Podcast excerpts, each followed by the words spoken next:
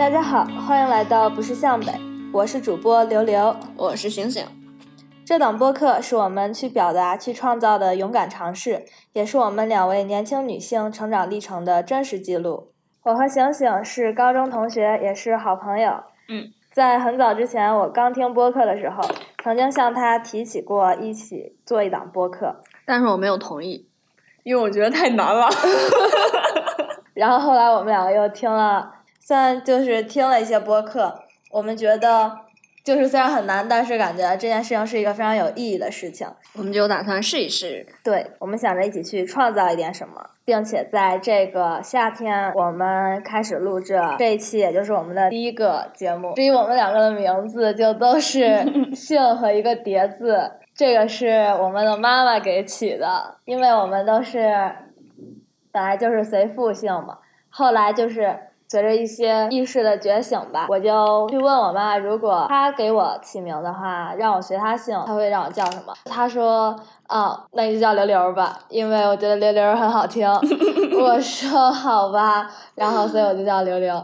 我是因为，呃，我是因为刘刘说要要给自己取一个艺名，然后我就去说，那那好吧，那我也问问，如果跟我妈妈姓的话，我妈妈让我叫什么？然后我妈就给我起名，让我叫做“行走的茉莉花”。我跟她说了，她你叫刘刘，然后，然后她说，哎，这个名字还不错。然后她就说，那你就叫醒醒吧。然后我就叫这个名字。对，所以我们是感谢和醒醒，感谢她的妈妈给她起的名字，让我不是行走的茉莉花。然后或许会有朋友对我们播客的名字和 logo 感到好奇。即使没有没有人感兴趣，我们也还是要介绍一下。对，这个听起来有一点无厘头的名字，它的灵感其实来自一本一本我们都比较喜欢的书籍，也是星星当时推荐给我的书，是《平面国》。这个 logo 也是根据这个《平面国》里的一直在表达的一个中心思想，我们给它凝练成的一个 logo。对，是他的那句呃，我觉得很核心的一句话给。给提炼出来的就是那个向上，而不是向北。是的，然后我们介绍一下这本书吧。我们让醒醒给大家介绍一下他最喜欢的这本书。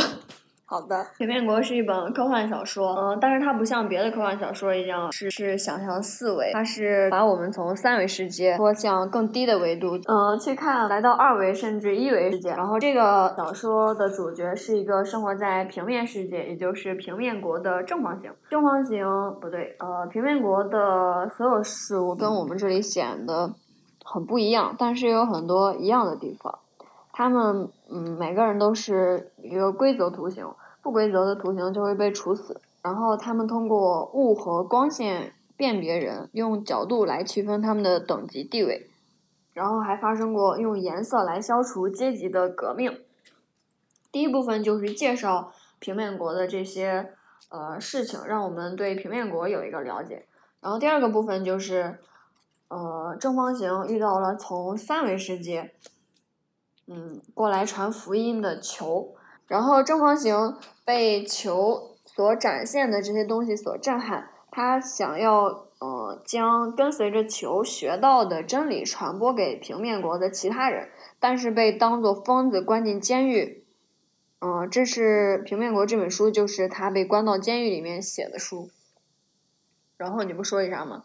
嗯，而且我还查一些资料，就是这本书是英国作家。艾德温·艾伯特他在一八八四年写的，并且之前醒醒跟我说过，这个作家是一个神父吧，是一个牧师。啊，对，然后他是一个算那算什么呢？算一个神职人员吧，却写出来一个这种科幻小说，我觉得是比较吸引人的一个地方。而且他书里写到了一些思想，跟就是用在现在去告诉大家，他也一点都不过时。并且在这本书里，他有一段话是这样讲的：他是以正方形的第一人称视角说，我的妻子既不像我这样有经验，也不像我这样冷静，所以他根本就没有注意到那些细节。他的性格一向轻率，又总是对同性抱有一种不可理喻的嫉妒。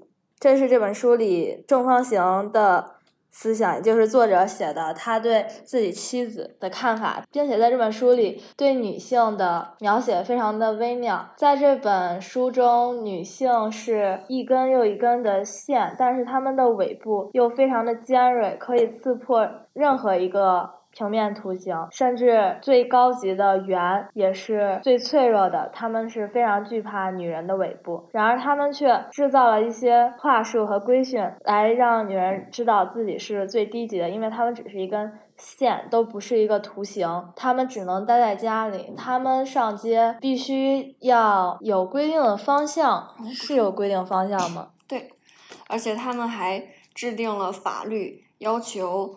呃，所有在公共场合站立或者走动的女性都必须持续不断的摆动自己的尾部，以便让后面的人不受到伤害，而且最好还要跟随着自己的丈夫或者兄弟呀什么的一起出现。对对，就是这样。但是后来那个来这个二维国传教的球。他告诉这个正方形，其实其实女人并不是一根线，她们是图形，她们是一个角度特别小的平行四边形，所以他们在那样平视过去的时候，就像是一根针。但我觉得，其实这个女人是图形，其实那些贵族以及那些那个国家的高高级知识分子都是知道这一点的，他们只是隐瞒了这一点，并且只告诉大家女人就是一根线，她们不是图形，拿这个去规训女人吧，算是。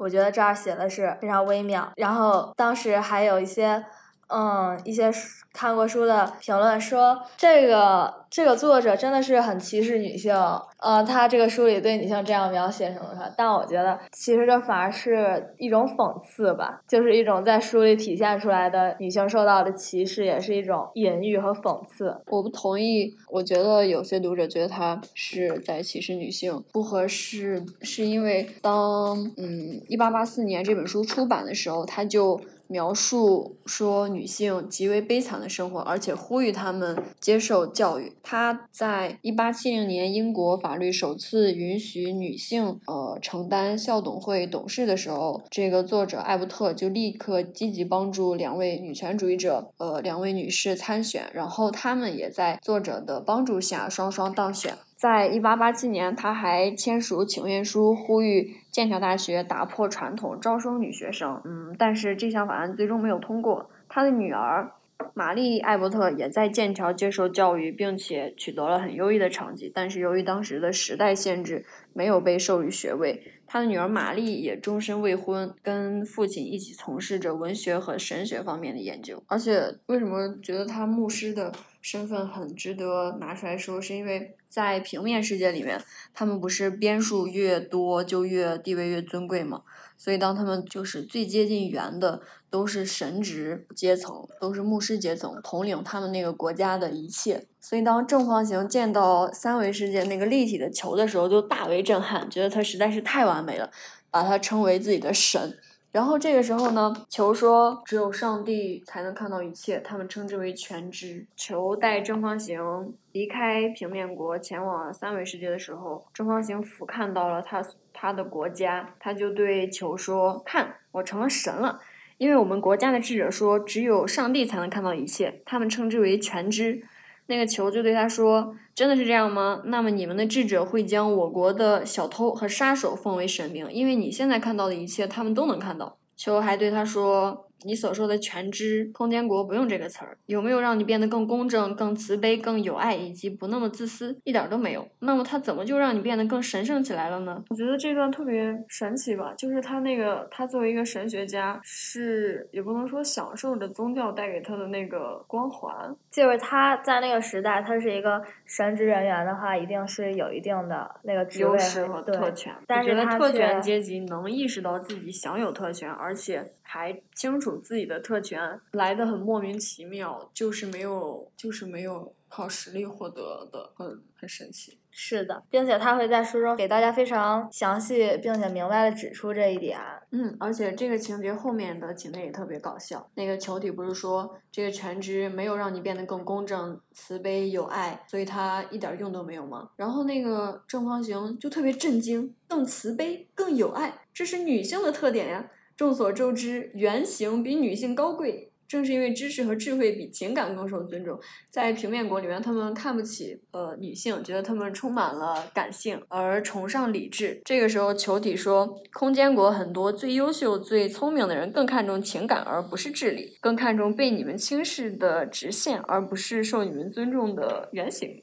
然后我们可以讲一下那个向上而不是向北这本书是我去年看的，当时我是在宿舍，然后从下午一口气看到凌晨，就是看到半夜，周围都黑漆漆的，我躺在我那个小小的床上，呆呆望着我那个床板，就像到就像那个就像刚见到球的正方形一样，特别惊讶震撼。但是还有无与伦比的快乐，而且我看的是上海文化出版社的那一版，它有鲁东旭的《异后记》，中间将我没有能理解的地方都变成问题砸向了我，我的脑子都不知道 要思考哪一个，所以它就保持着空白。向上而不是向北，是他最后在监狱里面已经逐渐忘记了球带他所看见的一切，甚至也逐渐忘记了球到底是什么样，甚至他也开始质疑他是否真正看见过这一切，但是他还是永远记得那句话。向上而不是向北，这是通往三维世界的暗号。它是正方形回望三维的暗号，也是我们从那个浮躁、焦虑的状态通往向上和求知的暗号。所以我们决定把它作为我们名字的来源。是的。而且，就是我看了这本书之后，向上而不是向北，它对我而言是可以代指很多的。比如说，就是向北的话，可能就是在同层次的永无止境的比较。所以这句话对我而言是停止这种比较，静下心来去探索自己，找到属于自我的最优解，而不是盲目的不知方向，迷失在和同龄人或者说是在。互联网的比较，对一些没有止境的攀比，而是去尝试站在更高的地方去俯瞰这个大地，向内探知自我。我感觉也是认识到自己的渺小，然后向上去探索更高的什么？认识到自己的渺小，并且向上去向上探索更高的维度。嗯，并且去探求更大的世界。除了这本书，我们还有一本很喜欢的《动物庄园》。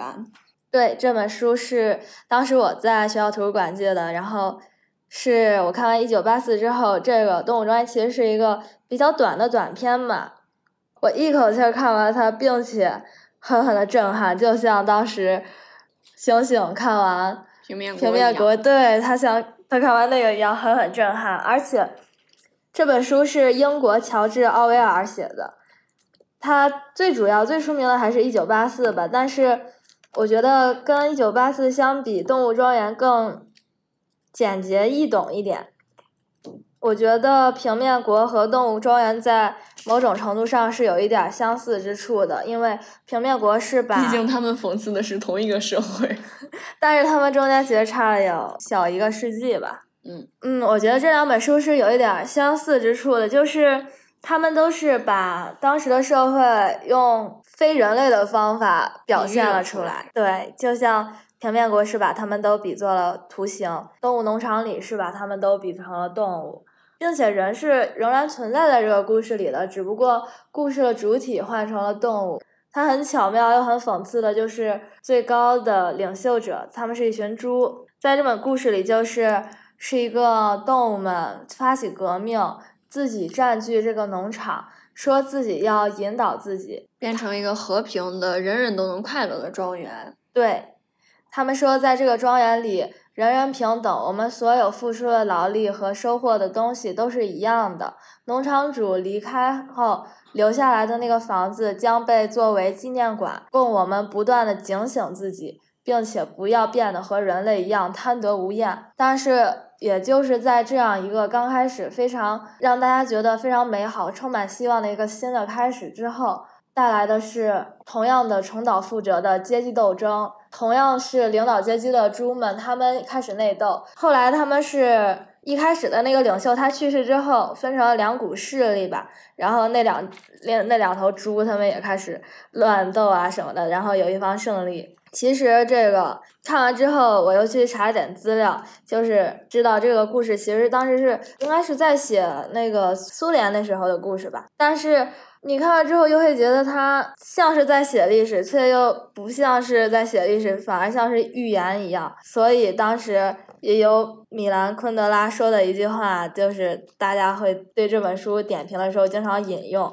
他说：“只有在历史中，一部作品才能成为人们得以甄别并珍重的价值而存在。”也就是说，我对这句话的理解就是，我们之所以觉得《动物农场》看完之后会让我们觉得如此辛辣讽刺，并和社会有一点共通之处，可能是因为我们跟那个时代一样，都处于在同一股历史的潮流中。所以也有人说，多一个人看奥威尔，就多了一分自由的保障。嗯。在这本书里，你印象最深的是什么呢？醒醒，你可以你讲一下。我印象最深的是，呃，那匹小马，那匹带彩带的小马，那匹非常臭美的小马。当所有人打算推翻那个琼斯先生，就是农场主的时候，他居然在纠结革命了之后，我还能不能带漂亮的丝带？我觉得真的和现实里的一些大家的讨论。很有共同之处，是的，并且最后那个小马，它确实就是逃走了。在一个早上，大家发现它不见了。嗯，因为他想要带丝带。对，好像他去了隔壁农场，接着去做那个农场的那个马匹，并且带着漂亮的丝带。我印象最深的是，其实是里边的，那是一头驴还是骡子，我忘了，是老本杰明。驴。嗯，是我们的老驴本杰明，他有一段话说的，就是让我记忆犹新。他说：“只有老本杰明声称记得自己漫长一生里的每个细节，还知道从来不曾也不会好到或者糟糕到哪去。用他的话说，饥饿、辛苦和失望就是生活中一成不变的规律。我觉得这也是。”我从一开头看到最后，就是本杰明在那个发动革命之前和发动革命之后，在所有动物都满头热血，说我们干一个累死累活都是为我们自己。在他们就是从一开始的被人们奴役，到后来清闲的劳动，再到后来他们又重新变本加厉、更加辛苦的所谓的为自己劳动。在这中间，只有本杰明，他一直都是慢悠悠的、不慌不忙的工作。看着别人非常辛苦工作的时候，他也没有想着跟他们一起拼一把。我觉得可能他，他心里是清楚，不管哪一个阶级，不管是人还是猪领导他们，他们这群被领导的人，他们的生活终究都是一样的。而且这本书的结局结尾的那句话也让我印象很深刻，我还抄下来了。这句话是这样说的：“他说。”外面的动物看看猪，又看看人，看看人，又看看猪，可是已经无法分清哪是人，哪是猪了。这个故事到最后，那个一开始被大家说人类留下来做纪念、警醒大家的房子，后来已经被领导大家的猪住了进去，并且在有一天早上，大家惊奇的发现。那些猪，它们已经开始学着人的样子，两条腿走路了。对，而且还睡在有床单的床上，还喝葡萄酒，并且在这个故事的最后，他们邀请了隔壁农场的人类跟他们一起来打牌，来聚会。然后当时所有动物农场的动物们就都聚到窗户外看，往窗户里看，就发现猪和那些人混在一起，他们都分不清哪些是曾经的动物。哪些又是真正的人类了？一如他们在革命之前趴在窗前看琼斯先生和别人聚会一样。是的，所以这个故事我觉得当时就是给我非常大的震撼，又让我觉得有一点儿心酸。为什么心酸？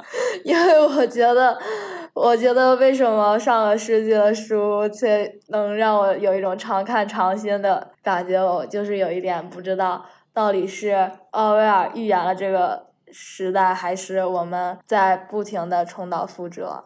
以上是我和刘刘分享自己最喜欢的书，接下来我们想聊一聊我们做播客的主题。首先是勇敢表达，然后是想要去正视愤怒。对，先讲一下我们的表达吧。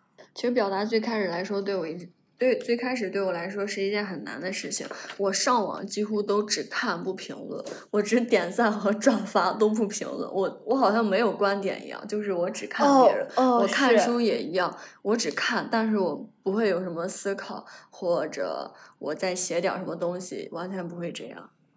我也是，我之前就一直包括我一直到我读动物农场的时候也还是这样，就是。我看到我觉得好的时候，我就会像小学做 阅读笔记一样，就把好词、好段啊啥，我就都抄到一个本上。然后内心的活动就是哇，然后就没有下文了。然后我这个开始改变是，还是老师说要写那个阅读笔记，我就发现只要我开始动笔，那个思考一下子就顺顺溜溜的下来了。而且因为我特别喜欢《平面国》这本书，所以我就很想把它推荐给大家，推荐给大家。总要介绍一下它讲的什么，然后吸引我的朋友去读啊，所以就让我对这本书的理解一遍又一遍的加深了，让我对他的思考一下又一下的丰富了起来。所以，呃，尝试着去表达，它不仅能够把我们看到的东西内化成为自己的，还能加深我们对事物的思考。是的，而且勇敢表达也可以让我们在不经意间影响他人。就我觉得我们都是在平常会多多少少的被他人影响吧。我甚至我到现在，我觉得我算得上是一个女权主义者吧。但是我已经完全想不起来我到底是因为什么契机就走上了就是女性意识觉醒的这个道路。我觉得。我觉得这种这个慢慢睁眼也也肯定就是不断的看到别人的表达，然后自己在思考，认为别人这些观点是对的，然后慢慢的去觉醒，慢慢的睁眼，是一个这样的过程。虽然我已经完全记不起来最开始的契机是什么了。我也是，如果让我想，我肯定不是突然的。嗯。我觉得就是慢慢的，因为我看的东西。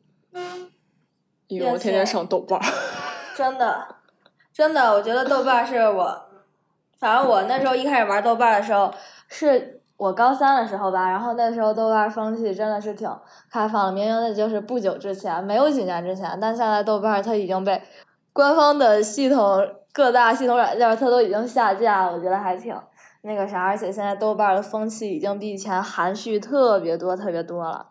然后我是在他豆瓣风气最猖狂的那几年，他不能说猖狂吧，他就是比较多元化的时候推荐给我，对，推荐给我身边所有人，他们都去玩豆瓣。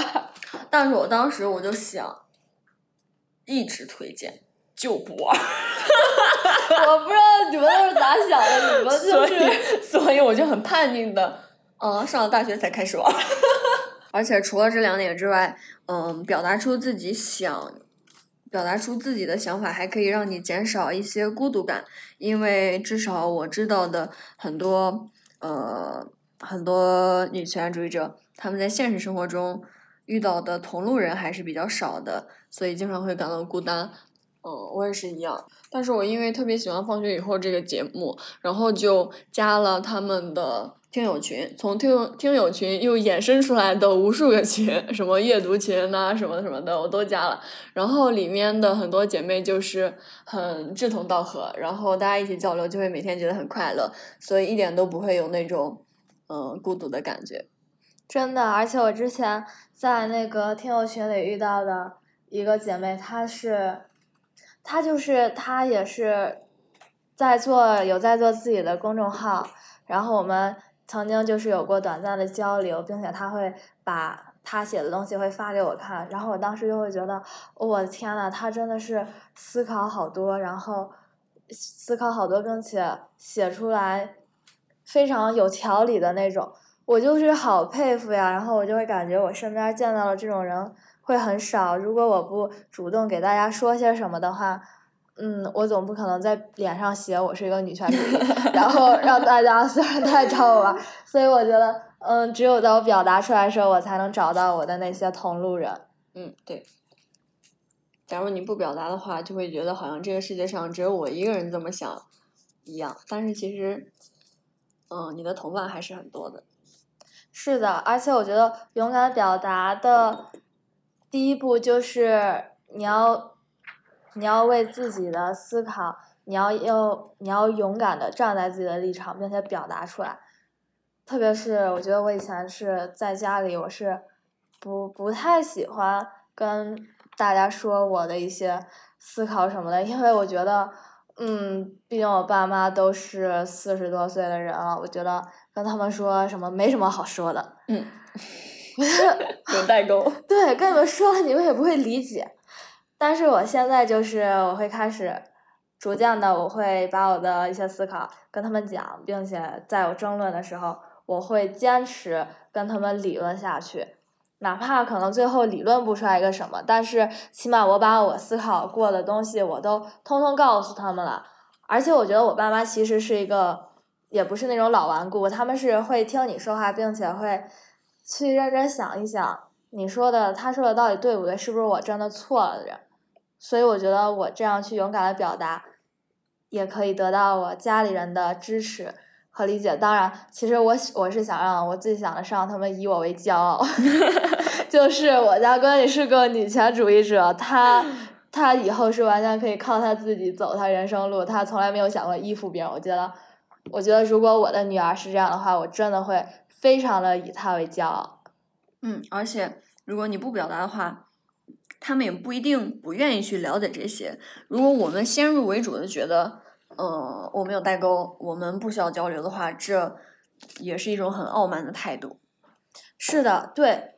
而且我觉得我们必须要表达，因为就我身边一个朋友，他就是他一直不太了解女权主义，他就是他会看网上一些博主发，但是他平常是一个玩原神呀，就这种比较多，他会关注一些那种二次元的。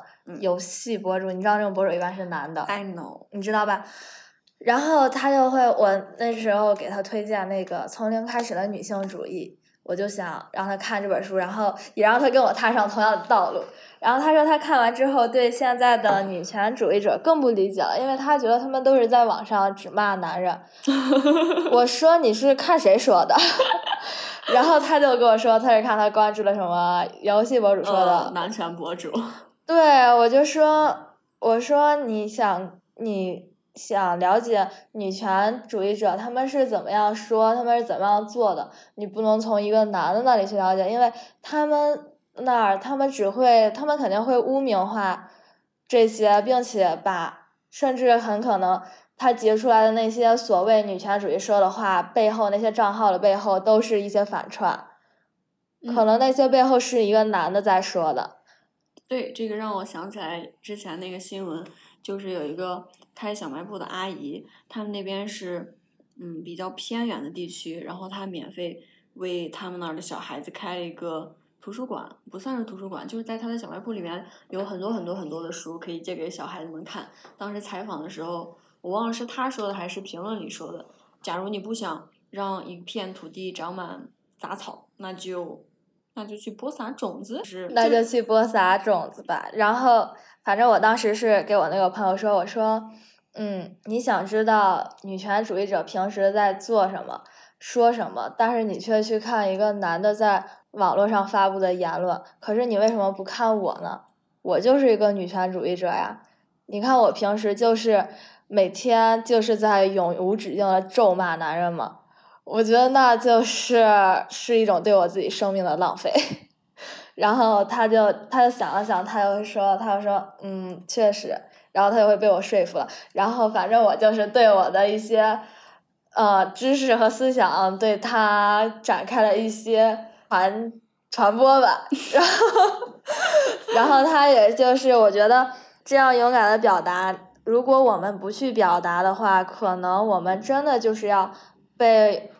用一直要被污名化，就在我们有很多人去表达的时候，还都有人污名化我们。如果我们不讲话，那是不是就是那些我们所有的话都会被那些反串的人来讲，然后不断的去污名化我们呢？所以我觉得表达真的是非常重要。而且他说的那个误解，我觉得是一个很普遍的误解。是的，女权主义者压根儿不关心男人，只关心女人。真的，之前。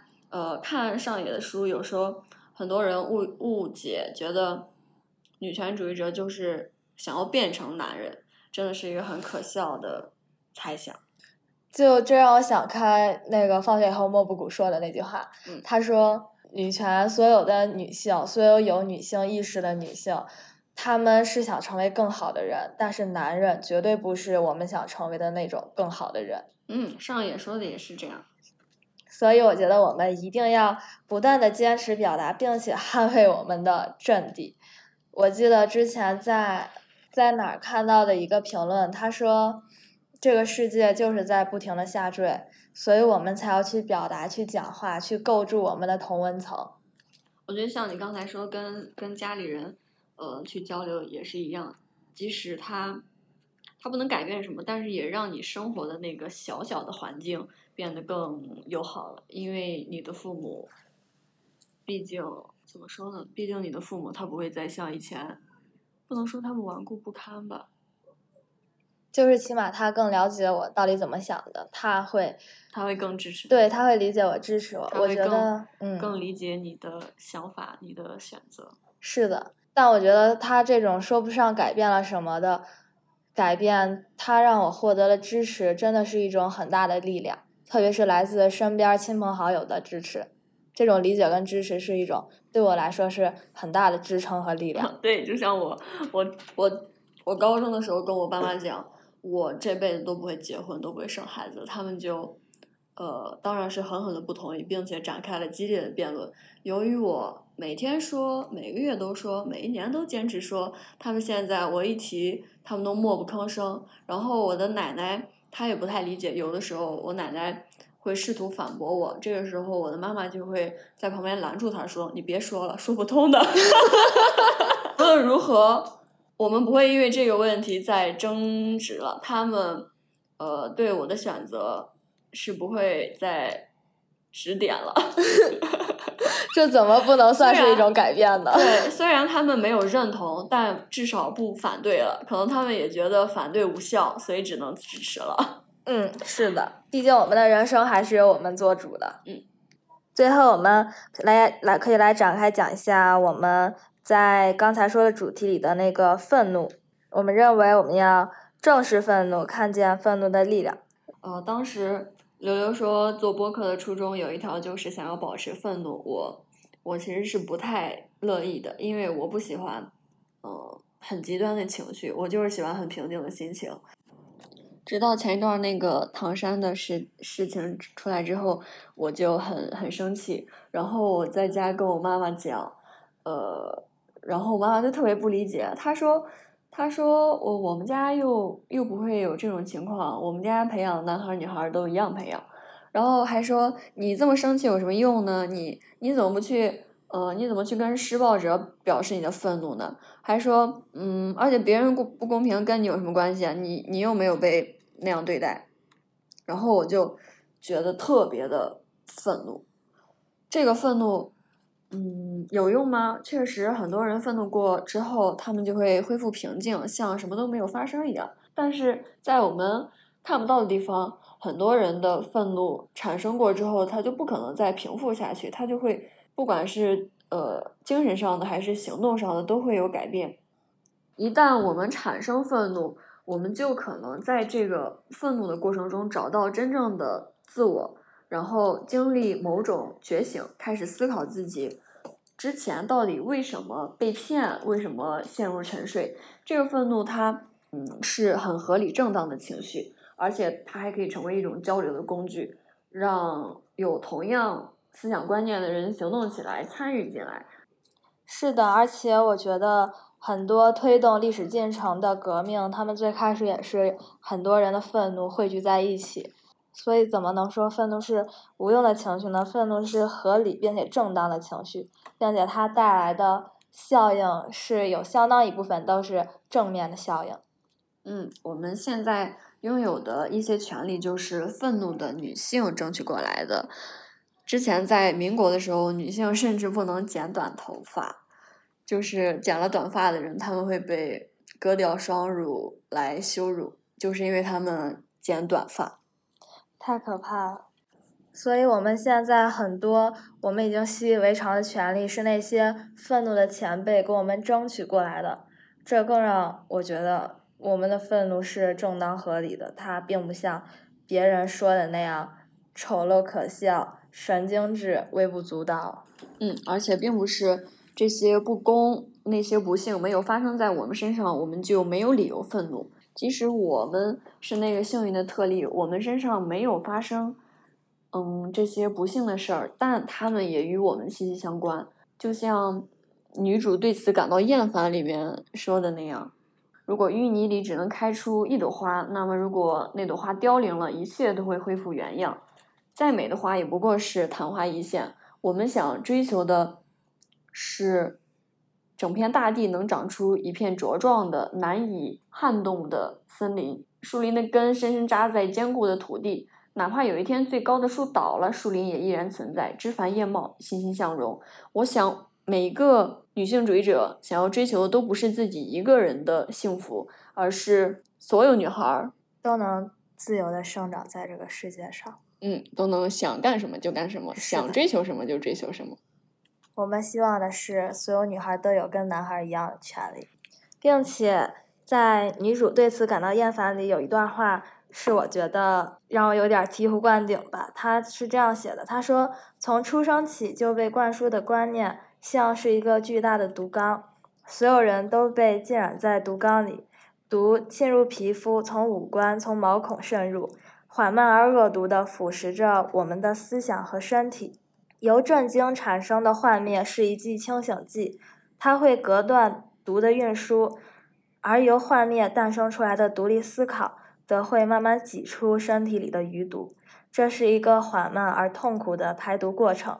但在这个过程中，我们都能找回真正的自我。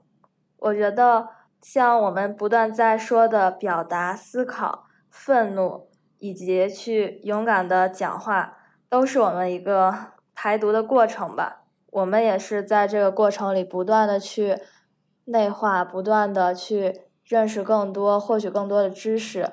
然后去找到那个真正的自我，找到自己的最优解，可能会有很多，我不知道我们会不会有很多听者，不会，可能会有一些女孩儿会想说，也是我爸妈经常会说说，嗯，你们这样天天表达，你们，你到底打算怎么样去争取你的权益？你到底打算怎么样做这个女性主义者？你的这个身份，我该怎么争取呢？我觉得其实我们能做的，除了表达，我们能做的就是去做好自己。嗯，还在上学的大家就好好学习自己的专业知识，因为你在你所在的领域里去争取到很高的位置，然后变得很优秀，也是一种会让大家认识到，嗯，这是一个很优秀的女孩，也是一个不断刷新大家对女性认知的一个过程。对，身为女权主义者。或许你压根儿不需要做那么多，你只需要做好你自己。你站在那儿，可能对别的女性来说就已经是一种力量了。渴望和抱负比蒙昧无力的快乐来的要好得多。希望我们能够永远对更高的维度充满渴望和探索和追求。是的，也希望我们就像女主对此感到厌烦里作者的愿景那样，希望呢我们都可以在这个森林里茁壮成长，长成一片树林。好的，那我们的第一期播客就到此结束。